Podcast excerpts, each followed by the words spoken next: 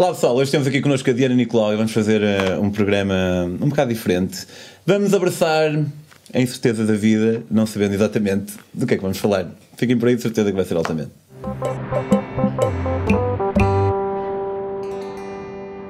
Olá, Diana. Olá, Pedro. Pronta para abraçar a aleatoriedade da vida? Ah, that's my life.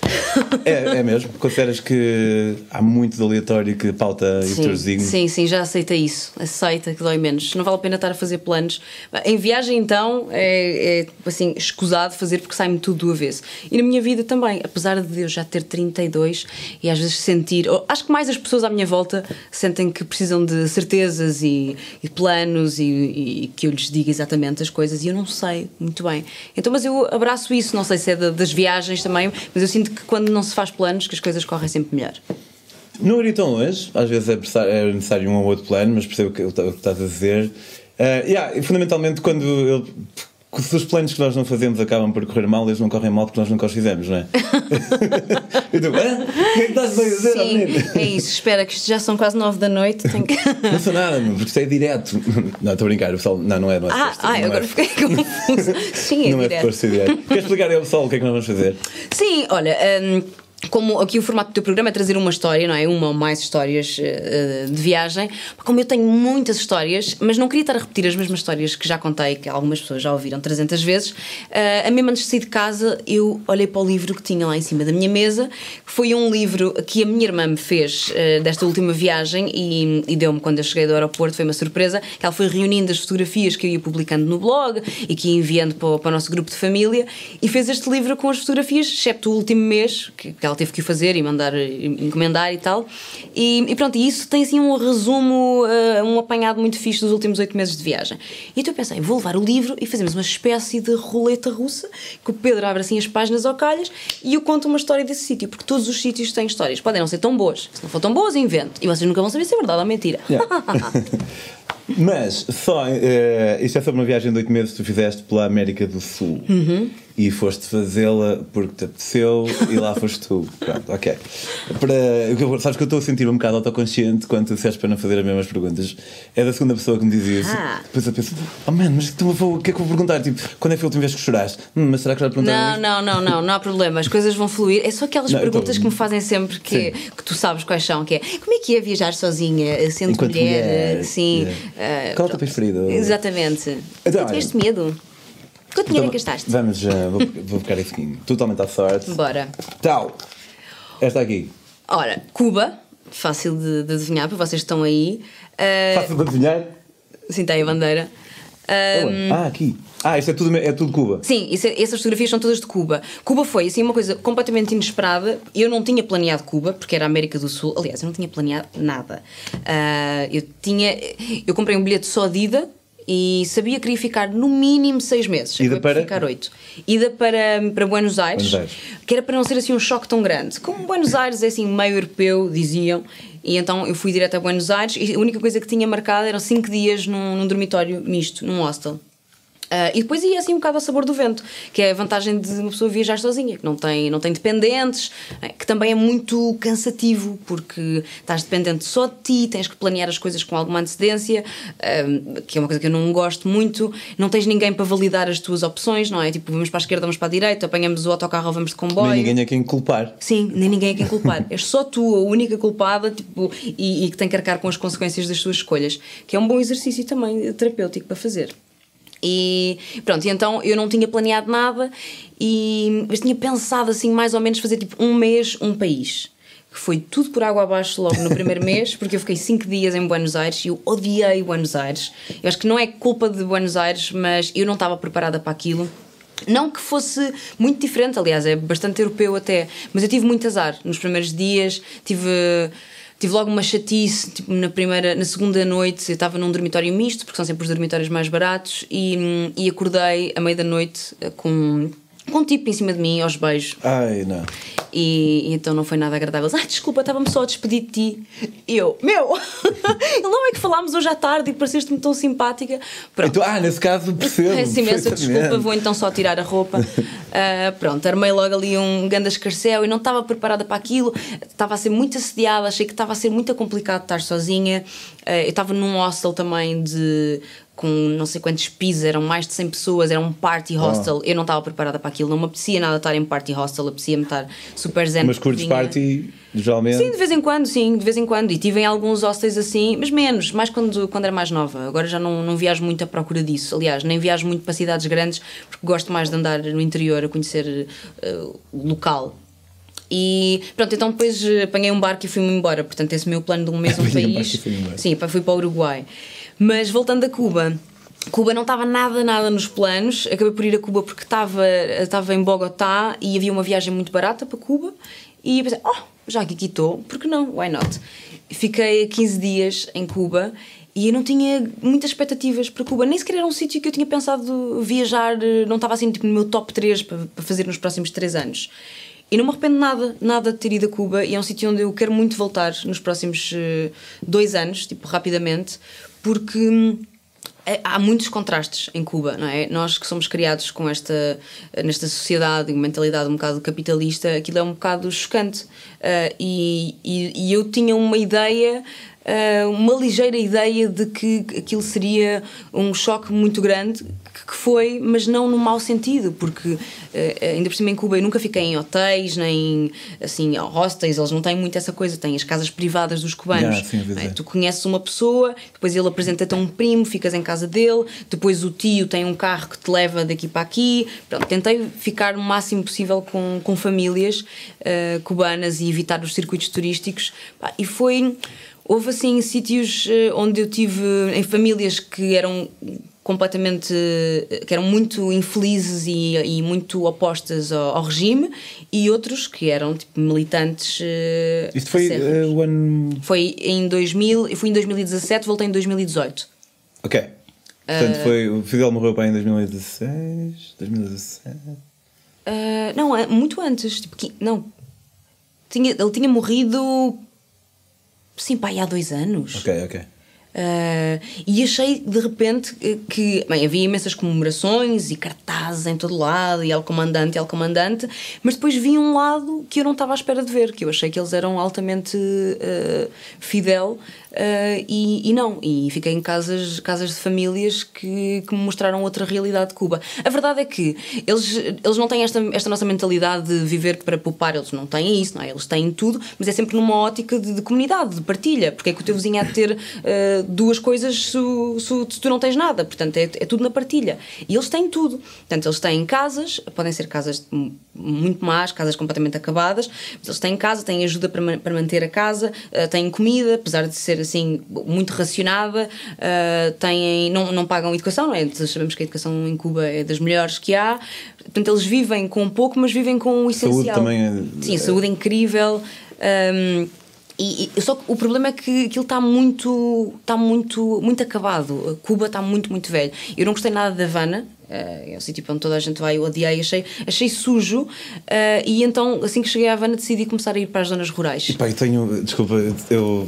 Não sei, eu- para mim a Havana parece-me ser espetacular. Não, pá, eu- Não é tão romântico quanto se pensa. Não, não é. Não há velhotas é a fumar grandes charutos cá fora. Sim, sim, há isso tudo, há isso tudo, mas achei que está a ficar, está a perder um, um lado que, que certeza que havia eh, antigamente em Cuba. Está a ficar muito turístico, está a ficar muito americanizado. Eles estão a, estão, porque estão a perceber, de repente, desde que o bloqueio acabou e que eles começaram a abrir as fronteiras e que começaram a aceitar principalmente americanos, pá, tens aqueles resorts e os hotéis onde vão aqueles americanos jabardolas que pagam 50 dólares por dia e comem e tratam mal as pessoas e, e não respeitam nada nem ninguém e tem vezes assim excursões de 50 pessoas a entrar para dentro de um bairro, a entrar pelas casas de cubanos para ver como é que os cubanos vivem, que é tudo para inglês ver ah, e, e, e todos os cubanos hum, por exemplo, eu encontrei primeiro, primeiro que, a primeira pessoa que eu conheci que me levou do aeroporto até hum, já não sei para onde é que eu fui, a primeira grande viagem que eu fiz, ele era médico. Era médico uh, durante a semana e era motorista Yeah, aos fins de semana. Como médico, ele ganhava um salário de 25 dólares uh, Por mês? e como motorista ganhava um quádruplo disso num dia. Portanto, todos os cubanos agora, o, o, o governo, eles criaram uma coisa que são, é tipo o alojamento local, em que tu podes inscrever-te para, ter, para fazer alojamento local na tua casa, pagas um- uma comissão um, para o governo e, podes, e tens um preço fixo, que são 25 dólares que eles fazem, uh, por quarto. noite, por, por quarto, sim, por quarto, por quarto Ou seja, duas pessoas, metade. duas pessoas, 25 euros, com pequeno almoço incluído. Pronto, e eles começaram a perceber que de facto o turismo é fixe. Não só o governo começou a perceber, eles já sabiam isto, mas de repente começaram tipo, os olhinhos deles a brilhar e neste momento tipo, o turismo é uma indústria brutal em Cuba. E foi por isso que eu senti que hum, foi uma pena não ter visitado Cuba antes, porque acho que isso está a perder uh, um bocado, está a ficar, uh, está a ficar muito capitalizado. Mas acho que tem uma cena uh, que eu acho sempre interessante o pessoal dizer isso. Uh, eu próprio já o disse várias vezes, mas é tipo, muita, às vezes nós queixamos do, do, do turismo num determinado sítio, mas nós estamos lá. Uhum. Percebes? E, e há, epá, há sempre aquela uma espécie de dissonância cognitiva que é de nós estamos a fazer parte de algo que não curtimos. Sim, é verdade, mas eu acho Percebes que. quer dizer? Sim, sim, sim, mas tu. Eu tento sempre escolher uh, não fazer parte disso. Por exemplo, há um sítio para onde eu não iria nem que me pagassem agora, que era Bali. Sabes? Há sítios que de repente se tornaram tão trendy e tão na moda que tu não, tu não vais ver nada de, do local, tu não vais ver nada que tenha a essência daquele país, porque tu vais para um sítio que está inteiramente transformado para te fazer sentir bem, com uma série de comodidades, uh, e vais ver uh, outros estrangeiros uh, como tu e perdes um bocado isso. É como se calhar os bairros históricos que está a acontecer aqui em Lisboa, não é? nós sentimos muito isso. ninguém quer vir para a Alfama e de repente ter que comprar fruta num, numa loja dos paquistaneses, nada contra mas a essência de, de, de alguns sítios uh, bonitos está-se a perder por causa do turismo. Claro que há o reverso da medalha, há coisas incríveis, não é? Lisboa nunca teve tão boa como está agora, em termos de infraestruturas e tudo, mas há coisas que se perdem. Sim, a cena, pá, uh, se me permites.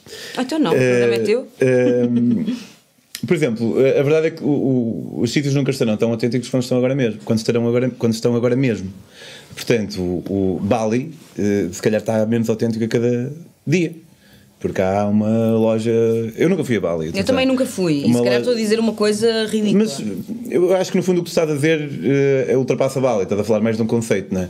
E, porque quem diz Bali pode ser Punta Cana, qualquer cena assim, nunca sim, fui. Sim, sim, E opá, às vezes penso que. Mas Punta Cana, Punta Cana é, é, é, destino lua de mel. Bali é destino. Vou-me encontrar e vou fazer. Ok, viagem. ok. Vamos ver. O que eu quero dizer é tipo, o sítio será sempre um sítio único, pode ter mais ou menos daquilo que costumava ter e a cada dia que passa vai ter menos. Portanto, se calhar, de certa forma, paradoxalmente, até a altura para ir a Bali é agora. E os sítios que se mantêm Estou a ser aqui um bocado advogado do diabo Sim, aqui assim. eu percebo aquilo que estás a dizer e, e, eu acho que isso tudo se resume ao. Não interessa às vezes para onde é que tu vais, às vezes podes ir para o sítio mais eh, incrível eh, do mundo e chegas lá e a tua experiência em si não é nada de especial eh, porque não estás com o mood certo ou porque não encontras as pessoas certas. E eu estive em sítios assim, em sítios ótimos em que eu não tenho nada para contar e depois estive enfiada dois meses a trabalhar num hostel, numa vila de pescadores onde não havia nada, havia um supermercado e um, um bar e areia, areia, areia e estive lá dois meses e é dos sítios onde eu tenho assim as histórias mais maravilhosas porque, porque aquilo que te marca às vezes não é, não é só o sítio, não é o facto de haver muito turismo ou pouco turista, ou ser mais autêntico ou menos autêntico, é? são as condições que estão reunidas naquele momento para tu viveres aquilo. E eu tenho muitos sítios assim, as pessoas dizem, ah, tu estiveste no Machu, no Machu Picchu ou, ou estiveste no Quénia, não sei aonde. E digo, sim, pá, mas olha, mas estive numa aldeia onde ninguém vai. Sim, é, são as histórias, não é?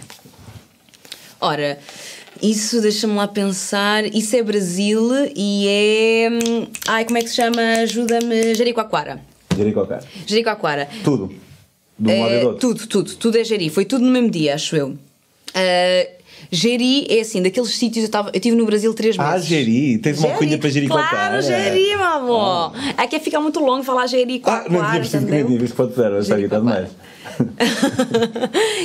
um, é, Jericoacoara é daqueles sítios que toda a gente diz: não, tu tens que ir. Eu tive três meses no Brasil, portanto, daí vês o meu plano de um mês, um país, já tinha ido todo à, à, à boleia. É excelente. Um, mas é que o Brasil é um continente inteiro, então eu cada vez que mudava de estado, pensava: ah, eu preciso ficar aqui mais tempo, porque depois só quando tu ficas tempo assim tempo significativo num sítio é que tu começas realmente a criar raízes e a conhecer as coisas.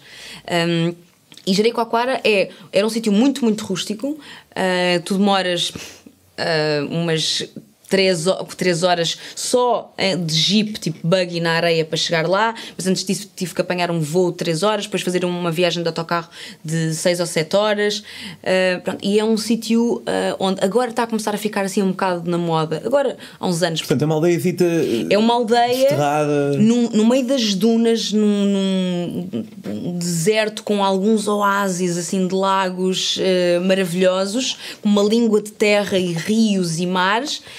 E com algumas cabanas construídas no meio de, de, de Jeri. É, é lindo, mas mais lindo que Jeri é este sítio, que é Caraíva. Ah, desculpa, eu pensava que era o mesmo sítio. Não, é, não, é, mas é muito, é muito parecido, é muito parecido. Esta, esta fotografia da esquerda é a Caraíva, que é também no Brasil, que é na, na Bahia, e, e, toda a gente me dizia também, eu não tinha ideia nenhuma de ir para aí, nem conhecia isso, e à medida que eu ia avançando nas viagens, as pessoas iam me dizendo, não, nas cidades, você tem que ir para a Caraíva, a Caraíva é maravilhoso. E Caraíva foi, acho que é assim, posso dizer-te, no top 3 dos sítios eh, mais espetaculares onde eu tive e não tem nada a ver com a beleza do sítio. É bonito porque é, também se demoram umas 9 horas para chegar lá. Um, de barco, barquinho remos, mais um jeep, mais um ferry, mais um autocarro, mais um buggy. Portanto, só, só mesmo quem vai até lá Uh, ou seja, quem, quem chega lá é que quer mesmo muito ir. Ninguém uh, de repente acontece estar em Caraíva. As pessoas vão porque querem muito. E, e a malta lá, aquilo, eles têm um, um lema que é sorria, você está em Caraíva. Caraíva é muito amor, porque tens, é uma língua de terra e de um lado tens o rio, do outro lado tens o mar. Então o sol nasce no rio e põe-se no mar. Uhum. E, e é, dizem que é o sítio onde nasceu o forró. Acho que há mais fotografias de Caraíva para trás, se quiseres okay, passar. É, dizem que é o sítio onde nasceu o forró. Exato. E basicamente é uma, uma língua de terra em que tu tens só cafés e bares uh, de música, uh, e, e, há música ao vivo todos os dias, todas as noites, aquilo deve ter 50 habitantes uh, residentes, e depois há turistas todo o ano. Mas são turistas backpackers, não são os turistas de resort. Mistura-se com sítio. Sim, sim, é lindo. Eu andei, eu estive lá três semanas, cheguei, fui bater à porta de um hostel e disse: posso, posso ficar aqui a trabalhar? Pronto, e fiquei três semanas uh, a limpar, a fazer camas, uh, varrer o chão, fazia comida, uh, tinha que trabalhar quatro horas por dia e depois o resto estava livre. Foi espetacular. Sentia que já toda a gente me conhecia lá, porque eu era portuguesa da ilha, porque é, é, é uma língua de terra, era quase uma ilha. E, e pronto, e tive assim histórias também incríveis. Em Caraíva, Caraíva é bonito. Olha, nunca, olha que foto original, nunca vi uma foto assim. Não, pois é. Como pessoa a fazer este cabelo. É, mas sem Photoshop. esta água, esta água não é incrível. Isto é, isto é na Colômbia, isto é em Tierra Bomba. É, é na Colômbia. Em Tierra Bomba, Bia Bomba. Oh yeah. Isto foi a minha irmã que fez este livro, calma, também. Tá um, Isto foi na Colômbia. A Colômbia tive quase um mês na Colômbia. Uh, porque... Olha, mas tiveste fiel sim, àquele sim, princípio sim, vá lá, vá lá, mesmo país. Vá lá. Andava para trás e para a frente. Bogotá, eu ainda hoje ouvi alguém, ouvi um podcast de alguém dizer: Ah, não, Bogotá não é nada especial. Bogotá é tão fixe. E em Bogotá eu tive assim uma das experiências mais difíceis eh, em termos físicos, tipo de superação física, foi subir o cerro de Montserrat, que é um cerro uh, um, um, monte onde está lá em cima uma capelinha que é de, de homenagem à, à Dona Nossa Senhora de Montserrat, devia saber isto, não sei. Um, e Bogotá já está num, numa altitude, eu não sei, mas é tipo, vamos dizer, 2000. Bom, a net. É isso, bom, a net também. É, uh, mil e tal, dois mil. E o cerro está a mais 1500. E eu não tinha feito a climatização. A climatização é aquilo que, que normalmente as pessoas fazem antes de, de escalar, eh, escalar, estar em, em, sítios muito de grande altitude, que é ir fazendo isso aos poucos. É tipo fazer aquilo mas ao contrário. Ir, ir, exato, é ir, ir aos poucos. Tipo, ficas dois dias num sítio, depois sobes mais 500 metros, depois mais 500 metros. Não. E eu subi, eu fui do nível do mar, eh, eu estava no Brasil, praia, uh, até Bogotá. E é uma coisa inacreditável. Eu nunca tinha tido esta experiência que é esta sensação de ficar sem oxigênio. Dás três passos e estás cansado. Tipo, eu andava uma quadra na rua e tinha que parar. E dói-te a cabeça, dói-te o corpo. Não consegues dizer uma frase sem estar constantemente a ofegar. E o que é que eu decido fazer no dia em que a terra em Bogotá, que já estava a ser difícil, mochila e tudo? Eu pensei, não, eu vou, vou subir este cerro neste mesmo dia, que é mais 1500 metros.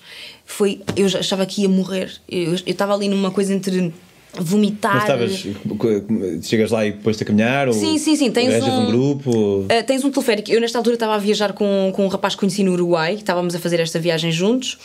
Uh, e ele tinha uma preparação física melhor do que a minha, uh, e portanto ele estava a fazer aquilo mais na boa do que eu. Chegámos e tinhas duas opções: podias fazer, tinhas um teleférico, uh, podias ir. Não, eram só estas duas opções: ias de teleférico ou ias a pé.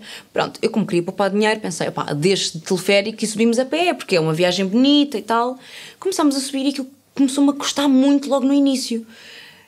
Foram 45 minutos a subir uh, 1500 metros. E eu via, havia um senhor velhote que passou por mim quatro vezes a, a, a correr. Portanto, ele estava a fazer aquilo, a correr, a descer. Às tantas, tipo, a última vez eu agarrei e disse: Por favor, diga-me o que é que você faz. Ele tinha 70 e tal anos e fazia aquilo duas vezes por semana. E havia muita gente, muitos, eh, muitos colombianos a treinar. Eh, há muitos atletas que vão, que vão para lá treinar, vão subir o cerro várias vezes. E havia muita gente a fazer aquilo na boa, a subir e a descer. Mas aquele homem tinha 70 e tal anos, tinha passado quatro vezes por mim. E ele depois disse-me: não, é preciso fazer a climatização, tipo, não podem começar a fazer isto do zero. E eu achava que ia morrer, mas eh, eu decidi nesta viagem, pensei, tipo, eu não vou desistir de nada a não ser que eu sinta que a minha vida está mesmo em perigo. Pronto, e foi muito difícil, mas. mas uh, Segui sempre então? Sim, sim, mas eu cheguei lá, pá, tenho uns vídeos, uh, eu tenho as, as, essas, essas coisas documentadas no meu Instagram, porque depois eu filmava tudo na ideia sempre de, ah, um dia vou fazer um documentário como se alguém quisesse saber sobre isto. Uh, então o que é que eu ia fazer? não estavas aqui. Uh, bom, mas uh, se alguém tiver curiosidade de ver os vídeos, eu tenho nos destaques do Instagram alguns vídeos desses e essa, essa, essa subida eu tenho documentada. Eu lembro-me de quando cheguei lá, o, o, o Nacho, o rapaz com quem eu estava a viajar, super entusiasmado, a tirar fotografias, a ver as vistas. Eu só me queria sentar. Eu, eu lembro-me que estava a feder para fazer xixi, precisava de beber água, precisava de comer e não consegui fazer nada. Eu fiquei tipo sentada assim meia hora num misto de eu sobrevivi, eu estou cá em cima, por outro lado, eu nem sequer consigo aproveitar a vista porque, porque eu, não, eu senti-me fora do, do, meu corpo, foi super difícil. Depois disso, subi para 5 mil metros, 6 mil metros, 6.500 e fazia isso na boa. Escalei vulcões e tudo, mas aquela como foi a primeira vez, não façam isto, do nível do mar 3 mil metros e foi muito difícil. Mas foi fixe, tipo, a cena boa desta viagem é que eu tive vários momentos de superação física que depois tens assim aquela coisa de consegui, sabes? Yeah, yeah. Opa, eu, eh, eu na, no ano passado estive na, na Guatemala e subi, tinha lá tinha a oportunidade de, de subir. Eu tinha subido um vulcão no Panamá que tinha sido uma merda. Oh. Tinha começado às 11 da noite e uh, opa, foi. Imagina, 11 da noite, subimos até às 5 da manhã, chegamos lá acima nascer de sol nem vê-lo, não dava para ver nada, estava super nublado, quase que morria, sentia como se tivessem espetado pioneses na, nas unhas, foi horrível. Depois tive de voltar para baixo mais 5 horas. Passados uns meses tive a oportunidade de fazer a mesma coisa na Guatemala e obviamente fiquei assim um bocado mais naquela tipo, será que quero? Acabei por decidir eh, que sim. claro. E um, eh, epá, foi com a Graciete, minha, minha esposa, e epá, foi, também foi muito, muito duro. E para a Graciete foi a coisa mais dura que ela fez na vida, mas foi das cenas mais fixas que ela fez na, na vida também. Sim. Fazer isto sozinho eu acho que deve ser super difícil. Quando tens alguém a puxar por ti, por exemplo, no Equador, eu subi o vulcão Cotopaxi e eram. Pá, eu não quero estar aqui a enganar ninguém, mas 5 eh, mil metros, à volta de 5 mil metros, estava a nevar Estava um frio do caraças. No dia anterior tinha havido uma derrocada e o grupo que tinha feito aquilo tinha voltado para trás. E na semana anterior tinha havido uma, uma pequena atividade vulcânica porque o vulcão estava ativo. Então, antes de nós subirmos, perguntaram-nos. Eu fiz aquilo com um grupo no hostel. Disseram-nos: Olha, ontem houve uma derrocada de neve. Ah, porque o pico estava com neve um, vocês querem mesmo fazer isto? O grupo ontem teve que descer a correr e eu imediatamente tive aquela imagem dos desenhos animados, sabes? A, yeah, yeah. a bola de neve atrás de ti. Um, e eu disse logo: não, não, então deixem estar, pronto, se calhar ficamos só aqui no hostel a jogar as cartas. E toda a gente do grupo disse: bora! E eu não queria ser a cagunfas, não é? Disse, claro, bora, estava a brincar, claro, vamos lá. E, e pronto, e subi e o grupo foi, foi incrível porque foi muito difícil, estava um frio de rachar. Eu não tinha ido preparada para o frio porque eu achei, Vou para a América do Sul oito meses. É verão! Porque eu, eu, como nem sequer tinha planeado a viagem, sabe? Eu só pensei assim: talvez Bariloche na Argentina seja um bocadinho frio. Como entretanto eu saí logo da Argentina, eu não pensei nas estações do ano. Pronto, e, e então aí eram não sei quantos graus é que estava, mas eu estava completamente enregelada, super cansada, já estava mais climatizada, estava habituada à altitude, mas foi muito difícil. Mas como foi, foi das cenas mais yeah, I did it um, que eu fiz que quando voltei depois comecei um negócio cá em Portugal, um negócio de, de acessórios de capacetes, uma cena muito fixe, e dei-lhe o nome, queria dar o nome do vulcão, porque eu pensei, sempre que tinha alguma dificuldade depois da viagem, principalmente nesta fase de criação do negócio, pensei, pá, fogo, não estou a conseguir, vou desistir. E então vinha-me sempre à memória, tipo, tu subiste o vulcão Cotopaxi tu não vais desistir, tu és capaz de fazer qualquer coisa. E então acabei por dar o nome, queria dar Cotopaxi, é o nome de, da, minha, da minha empresa, da minha marca, mas já estava registado. Então tive que lhe dar o nome de Totopaxi. Mas essas cenas são registadas internacionalmente? Tinha ideia que tipo, tu registras em Portugal e pronto. E... Registras em Portugal se, se quiseres gastar pouco dinheiro, se quiseres eh, registar, fazer um registro internacional, tens que desembolsar muito, sim. E Cotopaxi não é o nome do vulcão que está registado, é uma, é uma marca de equipamento desportivo e está registado na Europa, portanto eu aí fui. Mas mudei-lhe uma letra e está tudo bem. Pronto. Aí foi, era esse sítio que eu estava a dizer, onde fiquei no Uruguai, eh, que é Punta del Diablo. Fiquei dois meses a trabalhar. Cheguei como hóspede a esse hostel, né, era uma aldeia de pescadores, não tinha nada. Eh, cheguei como hóspede e ia ficar duas noites. Marquei duas noites nesse hostel. Depois eu estendi para mais duas e ao quarto dia o gerente veio ter comigo e disse: Olha, hum, nós estamos a precisar de uma pessoa, queres ficar cá? E disse, ok, pronto, não pagas eh, dormida, tens que ajudar, fazer os check-ins, check-outs, ajudar na comida, eh, na troca dos quartos, limpeza, etc. E, e pronto, falas português, falas, falas inglês, falas espanhol fluentemente, desenrascas-te no francês e, e pronto, fiquei dois meses. E tipo, tu tinhas que lidar com altas bandeiras do pessoal, era tudo assim muito zen, muito afã. Não, era muito, era muito tranquilo esse hostel, era muito bacana, era um ambiente muito familiar. Nós éramos quatro, era uma rapariga do, do Cazaquistão, eh, um argentino. Uma viajante do Cazaquistão. Sim, Nunca... sim, sim, sim, sim, inacreditável. Sim, a Aika era maravilhosa. Ela esteve lá um mês comigo. Um, quando eu cheguei, ela já lá estava, depois ficou mais um mês e eu depois fiquei. E pá, eu fazia, portanto, fazia isso, fazia, trabalhava assim e depois comecei a vender uh, space cookies. Brownies mágicos lá para ganhar dinheiro, era o meu negócio, que são brownies com, com marihuana. E É. a erva no, no Uruguai é legal. É legal. É legal, conse- consegues comprar em farmácias. tinha ideia disso. Sim, sim, sim. Eles são muito tranquilos. É dos países mais eh, vanguardistas da América do Sul. A sério, eu adorei. Foram os primeiros, dos primeiros da América ahm, a, a adotar. eh, Ai, eu estou tão cansada. pergunto A, a, a, a aprovar a adoção monoparental, o casamento homossexual, eh, o. Aqui o, o Mujica, o Morrica, Sim, sim, sim, o, sim, sim, é o isso, Pepe acho que já não é Mujica. presente deles. Já não, mas, mas, mas tem outro socialista lá que é tipo é O discípulo gajo é dele, tido como incrível. um exemplo Sim. excelente, o gajo tinha um caroche, essas Sim, cenas sim, todas. sim, ele é, é um grande herói. Nós, para qualquer lado, esse Nacho era do Uruguai. E depois nós, quando estávamos a viajar na Colômbia, e qualquer sítio onde nós íamos, diziam sempre, ah, argentino, por causa do sotaque, porque eles falam como os argentinos, o lacache, amarillo. E eles diziam, não, não, não, Uruguai. E toda a gente em todo lado, tipo, Pepe Morrica. Esse presidente é assim, um grande herói. E, e então eu vendia eh, esses brownies, comprava, depois vendia mais caro, claro. Vendia, tipo, no hostel, na praia. E, e foi assim dos sítios que eu, onde eu mais E gostei. dava fixe? Tá. Ah pá, não, porque eu depois comia o lucro, portanto não. não... Não, não dava, dava, dava moca. Ah, sim, sim, sim, era uma coisa. Dava. aqui- Opá, aquilo para os turistas era ótimo, para os estrangeiros, a malta que ficava lá, recebíamos muitos, muitos backpackers. Aquilo era um hostel muito barato e não tinha quartos privados, era assim uma coisa super rústica, portanto recebíamos muitos backpackers e, e pessoas mais velhas, tipo 50, 60, 70 anos, estavam a viajar sozinhos. E. e pronto, e aquilo era só mais uma coisa para me entreter também, porque fiz amizade com a malta que fazia os, os brownies, depois eh, vendia aquilo, e sim, dava-te assim aquela mocazinha fixe, levezinha, de Perfeito. rir, nada, nada de especial, era fixe. Eu aí nesse hostel conheci um casal de australianos, porque depois voltei ao Uruguai agora, ainda este ano, voltei lá. ah, exatamente para esse mesmo hostel, fiquei lá outra vez três semanas, só porque estava com saudades do pessoal. E conheci desta vez um casal de australianos que andava a viajar, eram os dois professores, tiraram uma licença sabática, tinham 60 anos, um, tiraram uma licença sabática e andaram a viajar um ano uh, pelo mundo. E eu apanhei-os logo no início, eles estavam no Uruguai. Pá, então houve uma noite que ficámos até às 5 da manhã à conversa, a contar-me histórias das viagens, e eu contei-lhes imensas histórias das minhas viagens. E eles ontem mandaram-me uma mensagem. um, a perguntar, a pedir autorização, eles, ah, eles estavam a escrever um livro.